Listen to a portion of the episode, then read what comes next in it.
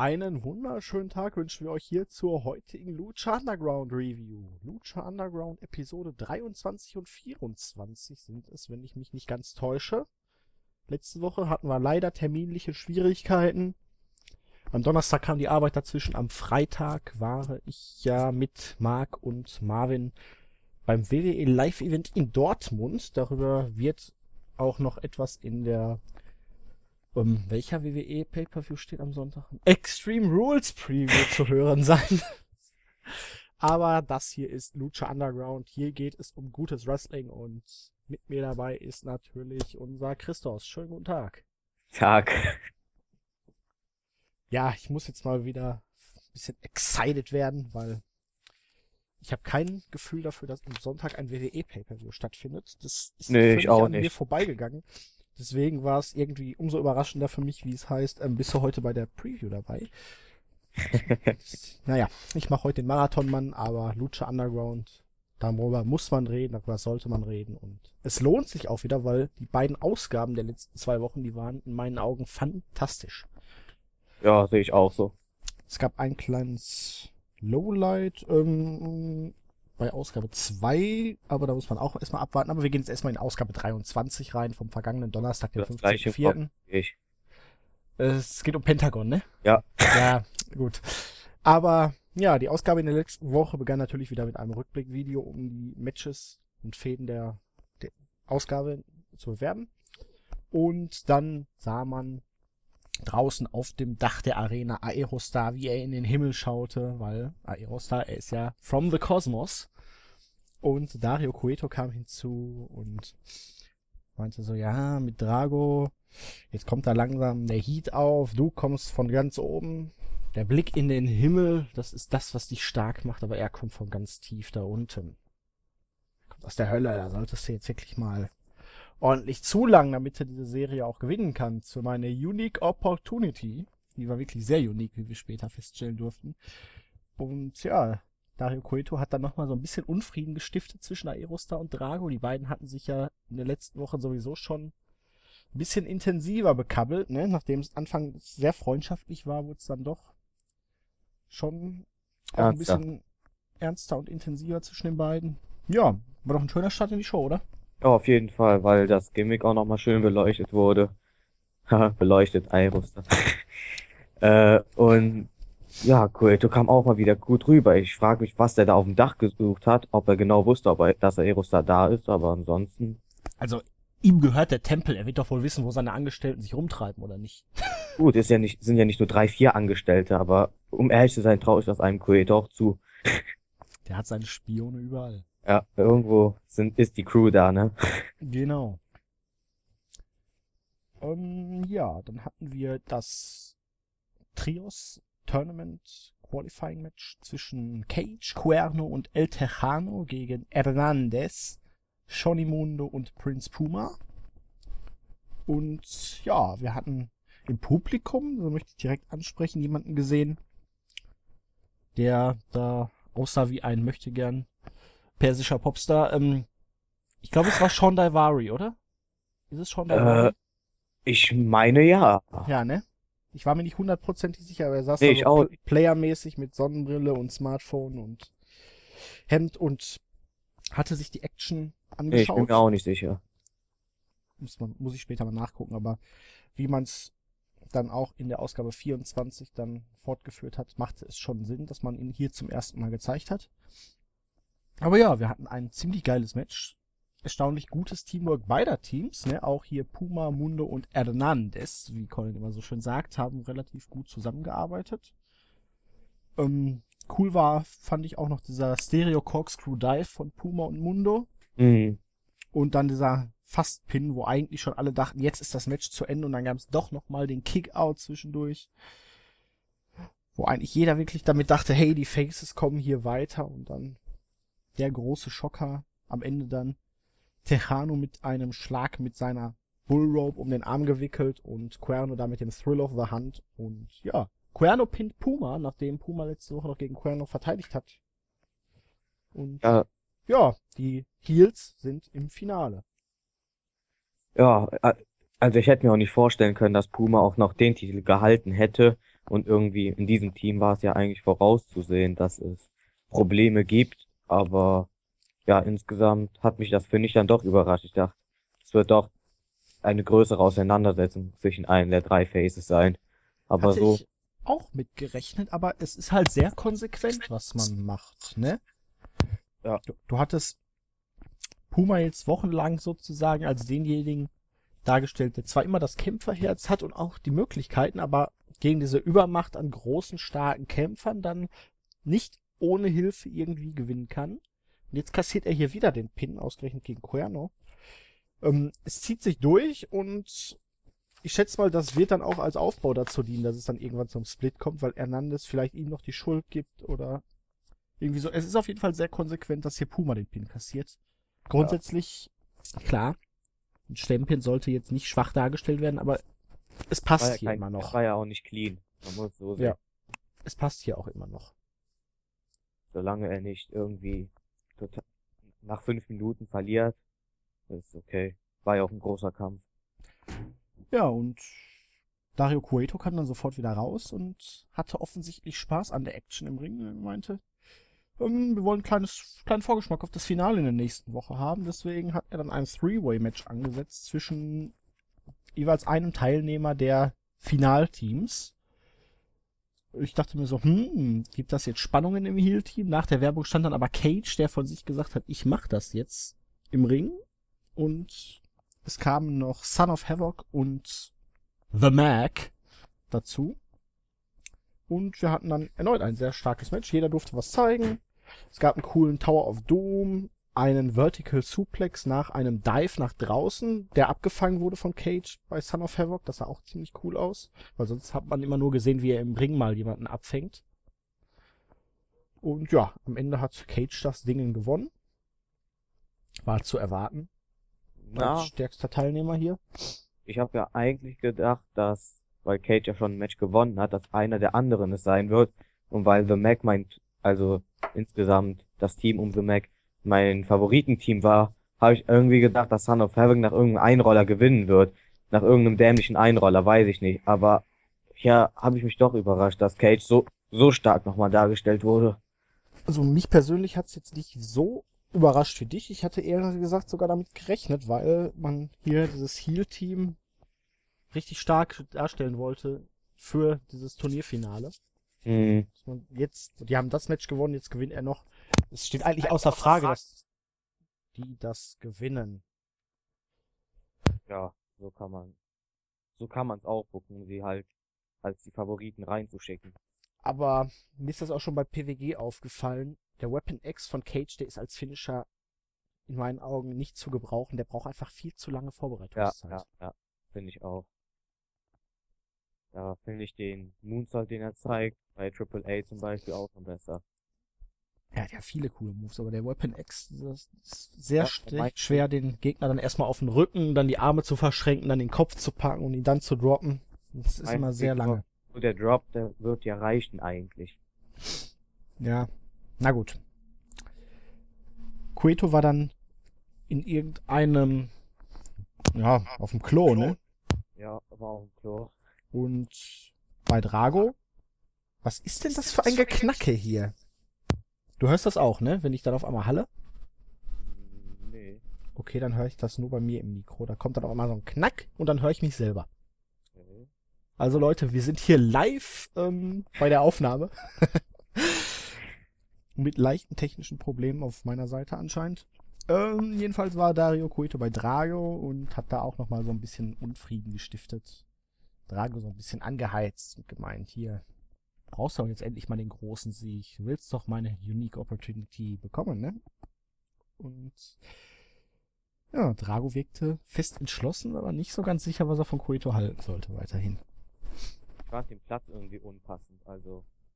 Vor allen Dingen Cueto sagte ja, ne, ähm, weißt du noch damals? Das, beim ersten Mal haben wir uns auch hier getroffen. Ah ja. ich hätte da eher, hätte da eher irgendwie in einem Trainingsraum oder so, fände ich besser, aber Im Keller, so als Symbol für die Hölle.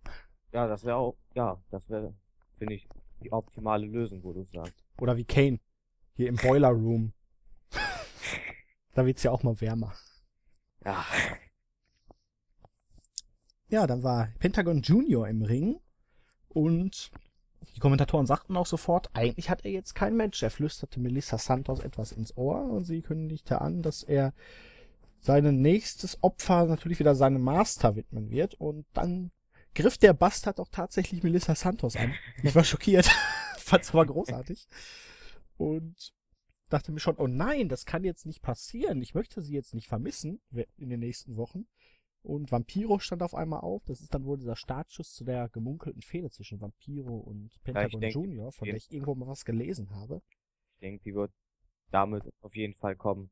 Und Sexy Star machte dann den Save für Melissa Santos und ja, böser Pentagon. Ja, aber die Fans haben es wieder total abgefeiert. ja, das war auch sehr schockierend, wie er auf einmal auf Melissa Santos losging. Ja, ich habe auch nicht damit gerechnet. Ich dachte, was passiert jetzt? Warum steht er im Ring? Und auf einmal, ja, hat er Santos angegriffen.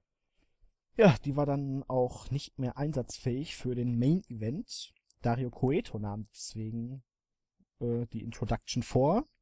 Sagte dann auch, ja, Melissa, Melissa ist a little bit shaky, hat er, glaube ich, gesagt. Und in begeisternder Art und Weise hat er dann den Main Event, ein No-DQ-Match zwischen Drago und Aerostar War es angekündigt. ein No-DQ-Match? Äh, man hat es, halt- die Kommentatoren haben es auf jeden Fall gesagt, dass es ein No-DQ-Match war. Okay. Deswegen auch der Tisch und so. Wahrscheinlich war es einfach eher so Relaxed Rules. Ja, ich, ich habe davon nichts mitbekommen, deswegen. Aber ich, ich meine, Cueto würde das ja eh nicht wehtun, sage ich mal. Nee, es gab auch keine Countouts, Ja. hat man gar nicht erst gezählt und man hat bei Dario Cueto sofort gesehen, er hat Spaß daran, dass die Leute sich verprügeln. Ja. Ja, und es ging relativ langsam los, die Spots waren eher dosiert. Bei Drago hatte man eher noch das Gefühl, der ist wirklich heute noch gewillter, den Sieg um jeden Preis einzufahren. Er war deutlich intensiver als Aerostar, hatte ich so das Gefühl. Und irgendwann holte er dann auch den Tisch raus. Und Cueto fing schon an, ja, das freut mich, finde ich gut. Auch die Reaktion der Fans immer auf, Sa- auf Cueto war immer stark. Ja, der hat wirklich eine fantastische Mimik. Und es kam, wie es kommen musste natürlich. Aerostar war es am Ende, der durch den Drago durch den Tisch beförderte, beziehungsweise auf Drago flog, der auf dem Tisch lag. Es ist ja immer so, derjenige, der den Tisch holt, ähm, muss dann auch durch. Ja, das ist, glaube ich, überall so. Irgendwann kam es Gesetz. zu diesem ganz kranken Blockbuster DDT. Ich habe keine Ahnung, was es genau für ein Move ist. Dieser Flipping Blockbuster DDT irgendwas. Ich habe keine Ahnung. Der sieht immer so krank aus. Völlig unkontrolliert vor allen Dingen. Ja, aber der, ja, wie du gesagt hast, der sieht absolut krank aus. Und dann am Ende war es ein Einroller, so beziehungsweise eine Art eines Cradles. Ist ja mittlerweile sein Finisher, meine ich. Mit dem, mit dem Move beendet er ja seine meisten Sachen. Manchmal. Letztes Mal hat er auch mit dem Blockbuster Ja. DDT da. Das ist unterschiedlich, ist auch gar nicht schlecht. Und ja, Drago hat gewonnen. Matt Striker hat ihn um den Sieg wahnsinnig overgebracht. Drago wins, Drago wins, Drago wins. Ja, er, er hat, Also glaube ich, er hat auch immer bei WWEs rumgeschrieben. Ja, aber es hat dem Match auch Bedeutung verliehen, weil es war ja ein großes Match. Ja, allein, dass Cueto da war, hat ihm ja schon Bedeutung gegeben. Verliehen. Ja, und es gab dann am Ende diese Unique Opportunity, wie Dario Cueto zu sagen pflicht. Drago bekommt einen Title Shot in der nächsten Woche, also Ausgabe 25, in der nächsten Woche von der heutigen Aufnahme, ähm, gegen Prince Puma. Sollte Drago allerdings verlieren, wird er für immer von Lucha Underground verbannt. Ja, es war Also- doch nicht nur, nur eine negative Überraschung, wie wir vermutet haben. Nee, aber do Ist or die, ne? Also entweder gewinnt er oder er ist weg. Ja. Das wird wahrscheinlich dann auch passieren, dass Drago dann verschwindet. Das fände ich schade. Ich Ja, kann mir nicht vorstellen, dass Ja. er den Titel holt. ich kann es mir auch nicht vorstellen. Hm. Die beiden haben auch keinen Hintergrund, weshalb sollte er den Titel jetzt abnehmen, obwohl Puma in einer ganz anderen Story ist. Weil er gewinnen muss. Man Ja, könnte, man könnte es theoretisch äh, ja so drehen, dass Drago jetzt wirklich sieht, dass seine Karriere auf dem Spiel ist. Es ist die größte Chance seines Lebens, aber seine ganze Karriere, zumindest in den Staaten, könnte mit einer Niederlage ja den Bach runtergehen. Das könnte ihn dazu vielleicht verleiten, kostet Hernandez ihm ja auch das Match, also Puma. Ja, es könnte ihn aber auch dazu verleiten, jetzt Drago, dass er dann doch eher in Richtung Heel geht, weil er alles dafür tut, um dieses Match zu gewinnen, weil wirklich seine ganze Karriere davon abhängt. Das könnte passieren. Genau das war ja mehr oder weniger jetzt auch mit dieser Series, hatte man das Gefühl, das Ziel von Cueto, sozusagen die böse Seite in den Aerostar und Drago rauszukitzeln. Und gerade als am Ende dann wieder Friede, Freude, Eierkuchen war und es gab den Handshake zwischen Drago und Aerostar, das hat Cueto missfallen. Und deswegen so hier, ich trieze dich noch mal ein bisschen. Ich möchte wirklich sehen, was bist du bereit zu tun, um deinen Job zu behalten. Zu dem Match mal kurz. Ich fand den Anfang, die ersten zwei, drei Minuten, fand ich irgendwie total komisch. Das sah irgendwie alles ziemlich unsauber aus von den beiden. Habe ich mir noch notiert. Ja, es gab ein paar Probleme da. Ja, also vor allem am. Anfang. Am Ende Dieser- ging's klar, aber Mhm. zu Beginn war's komisch. Hier, vielleicht lag es auch dieses Mal so ein bisschen an der Kameraeinstellung. Dieser Springboard äh, Kick, wo Aerostar praktisch über dem zweiten Seil hang mit dem Ach Kopf so. in den Ring. Ja. Der sah aus, als ob der nicht getroffen hätte, aber Ja, das war bei einigen Ja. Aktionen so. Vielleicht wollten sie auch ein bisschen zu viel jetzt in dem finalen Match zeigen. Man hatte ja das Gefühl jetzt, die wirken schon ein bisschen gehemmt, aber es war auch nicht das stärkste Match der Series. Nee, ich, um ehrlich zu sein, habe ich auch viel mehr erwartet vom Finale. Ja, aber Insgesamt es war es wieder gut, aber Ja. ich dachte, es wird überragend. da sind vielleicht ja auch die Erwartungen einfach ein Ticken zu hoch gewesen. Ja, das kann, das war's wohl auch. Aber dein Fazit zu der Ausgabe? Ja, eigentlich Weltklasse. Man hat nochmal das, das Trios Tag Team Championship Turnier schön gehypt.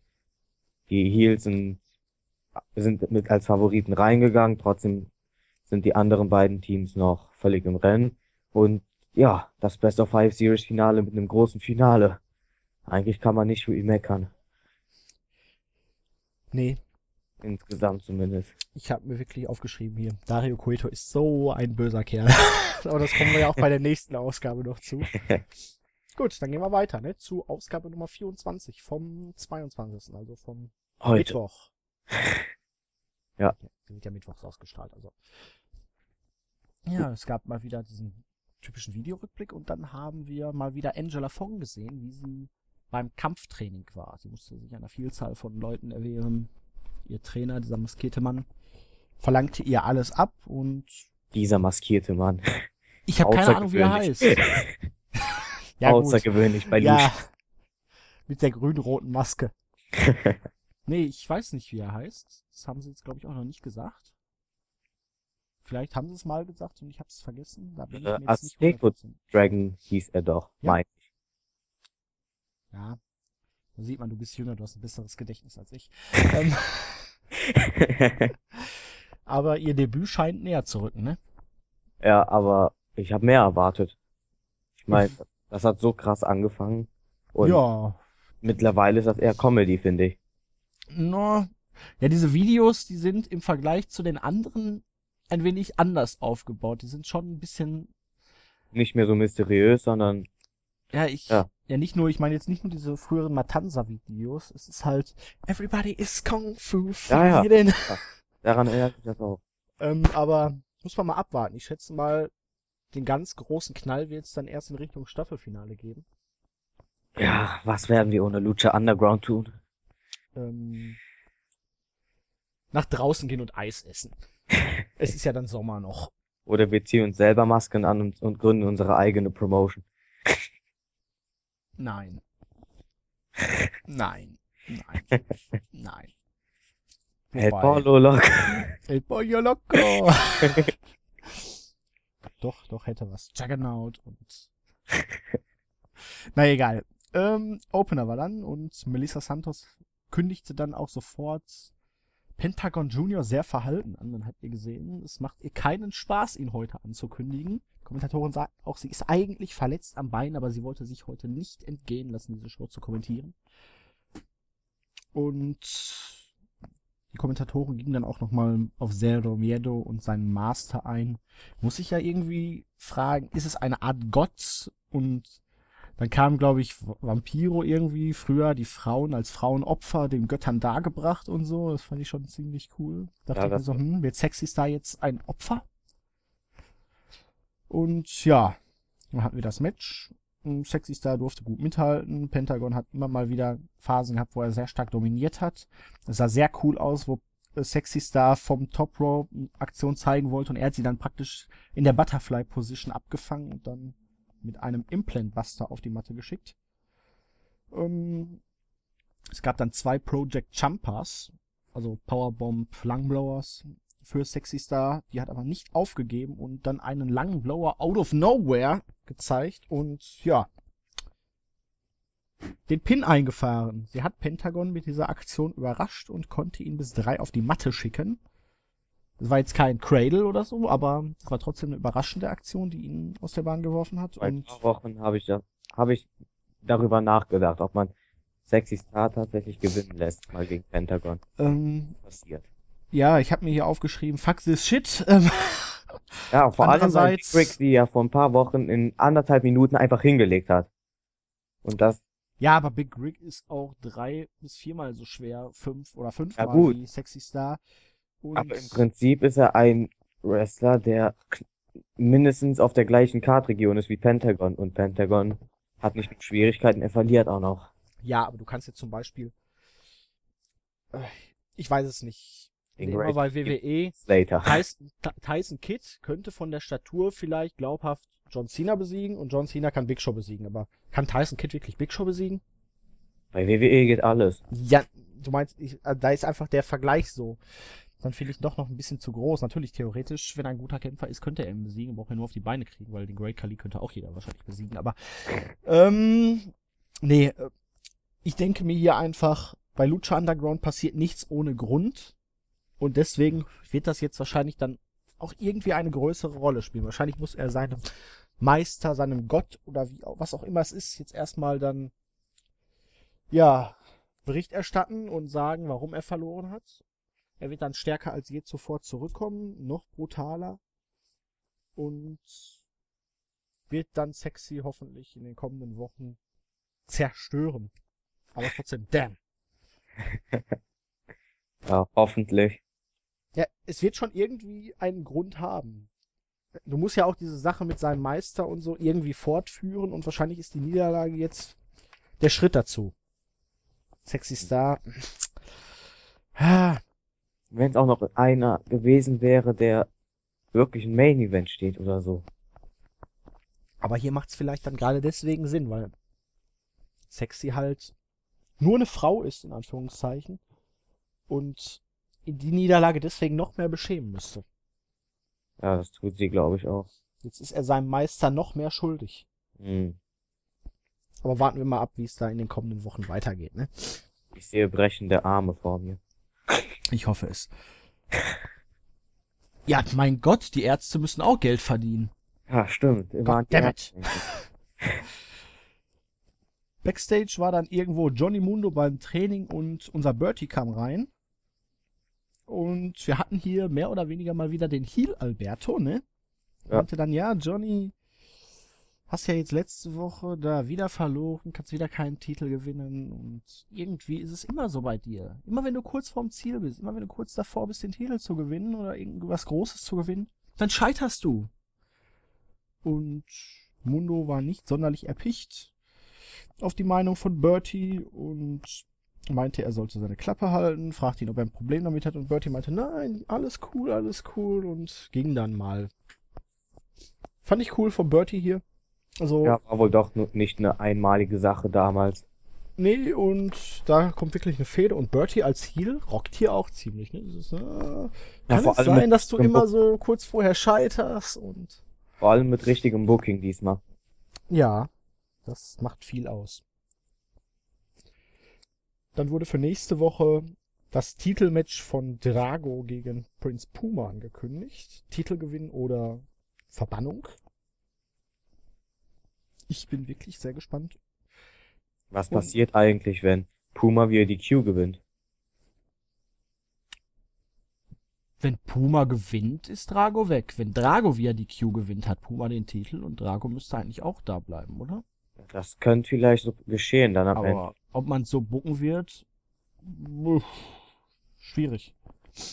Aber möglich, wer weiß. Möglich durchaus. Somit könnte man die Sache auch ein bisschen fortführen. Ja, ja, aber das wäre irgendwie so WWE-Style, so Ja. unklar. Hier hast du eigentlich immer einen klaren Sieger oder irgendwie ein klares Ende. Schauen wir mal. Main Event Time. Trios Title Match. Three-Way Elimination. Anders als bei anderen Promotions stehen dann auch drei Leute, also jeder von einem Team gleichzeitig im Ring. Fand ich sehr cool. Und es ging ordentlich los. Völliges Chaos direkt am Anfang. Irgendwann flog Tejano dann aus Versehen in Daivari hinein. Falls er es ist. Ähm, und Ja, er ist es übrigens. gut, er ist es. Nachgeguckt. Ich fand immer Tina immer ziemlich scheiße. Ähm, Ja. aber warten wir es mal ab. Er ist älter, er hat weniger Haare auf dem Kopf. Er spielt jetzt irgendwie hier. Kennst du die South Park Folge mit Lesbos? Wo Mrs. Garrison da für die Lesben in Bar eintritt, die von persischen Geschäftsleuten übernommen werden soll, die auch eigentlich Frauen sind? Ja, ja, ja. Irgendwie sieht Daivari so aus wie so ein persischer Player. Ah. Ansätze, ja. Ähm, auf jeden Fall hat er dann wenig glücklich über diesen Unfall mit Tejano reagiert und hat sich dann erstmal die Klamotten vom Leib gerissen und Tejano ordentlich zerpflückt, hat ihn dann in den Ring zurückgerollt und Killshot hat ihn eliminiert. Damit sind Tejano, Cuerno, äh, King Cuerno und Cage als erste raus gewesen. Shocking Moment, weil letzte Woche noch die klar dominante Fraktion, jetzt sofort als erster raus. Und es war dann jetzt zwischen Angelico, Ivelis und Son of Havoc gegen Big Rick, The Mac und Killshot. Angelico wurde erstmal ordentlich zerstört. Ivelis hatte sich am Bein verletzt und lag draußen. Aber die drei Geeks, wie ich sie gerne nenne, wollten einfach nicht aufgeben und haben dann hier sogar angefangen zusammenzuarbeiten auf einmal. Mhm. Die haben da angefangen, sich für den anderen zu opfern und auch hier wieder, es ist eine Entwicklung da. Du hast diese drei. Erst Son of Havoc mit Ivelis zusammen. Angelico macht ihr schöne Augen. Son of, Son of Havoc dumpt her, wie sie immer so schön sagen. Keiner will im Team sein und am Ende sind sie im Team. Letzte Woche, oder ja, war vor zwei Wochen oder so, wo das Match war, ne? Wann sie weiterkamen Ja, vor zwei, ja. zwei Ausgaben, ähm, wollte Ivelisse die dann verlassen. Son of Havoc hat das Ding alleine durchgezogen und hier sind sie dann den Titelgewinn vor Augen, dass sie dann ihre eigenen persönlichen Animositäten dabei Seite lassen und zusammenarbeiten für den Titelgewinn. Und dann schaffen sie es doch tatsächlich, das Ding auch zu gewinnen. Matt Striker und Vampiro rasten völlig aus und Ja, der Dive von Angelico war auch. der kam, Klasse. der kam ja erst später. Ja, der war. Ach so, ich dachte, du redest schon übers Finish. Nein. Jetzt, wir sind ja jetzt erstmal da, wo sie jetzt hier Killshot, Big Rick Okay. und The Mac besiegt haben. Alle dachten, hey, wir haben neue Triple äh, Trios Champions. Und dann Dario Cueto hat man gesehen, der war völlig fassungslos, konnte absolut nicht glauben, dass ausgerechnet diese drei Geeks hier das Ding gewonnen haben. Irgendwie hat es ihn dann aber amüsiert und meinte, Hä, ausgerechnet das unklimatischste Team, was es überhaupt gibt, gewinnt dieses Ding. Aber naja, wir haben ja noch ein Team und er schickte dann The Crew ins Rennen und sollte ein No-DQ-Match geben. Ich habe mir aufgeschrieben, so, so böse. Auch Matt Striker und Vampiro dachten sich so, wie will man das erklären? Mein Gott, hier geht's darum zu gewinnen, faire Wettkämpfe und selbst als Boss, also denen jetzt ein Titelmatch zu geben und das geht eigentlich gar nicht. Geht doch. Ja, und die Crew machte dann ordentlich Rambazamba. Wir hatten uns ja vor ein paar Wochen schon mal gewundert, warum sie nicht im Turnier standen. Ja. Weil Und- sie geschont haben anscheinend. Ja, und das, obwohl sie eigentlich immer versagt haben, ne? Ja. Und ja, sie haben dann ordentlich dominiert. Jeder wurde, hat sich einen anderen vorgeknüpft, der auseinandergepflückt wurde. Ivelisse wurde dann teilweise von zwei, drei Leuten gleichzeitig im Ring bearbeitet. Irgendwann prügelte sich einer von der Crew oben auf dieser Rampe mit Angelico. Son of Havoc wurde mit einem missglückten Brainbuster über die Absperrung irgendwie nach unten befördert. Legte dann selber noch einen kranken Dive hin. Und dann kam der Dive des Jahrtausends.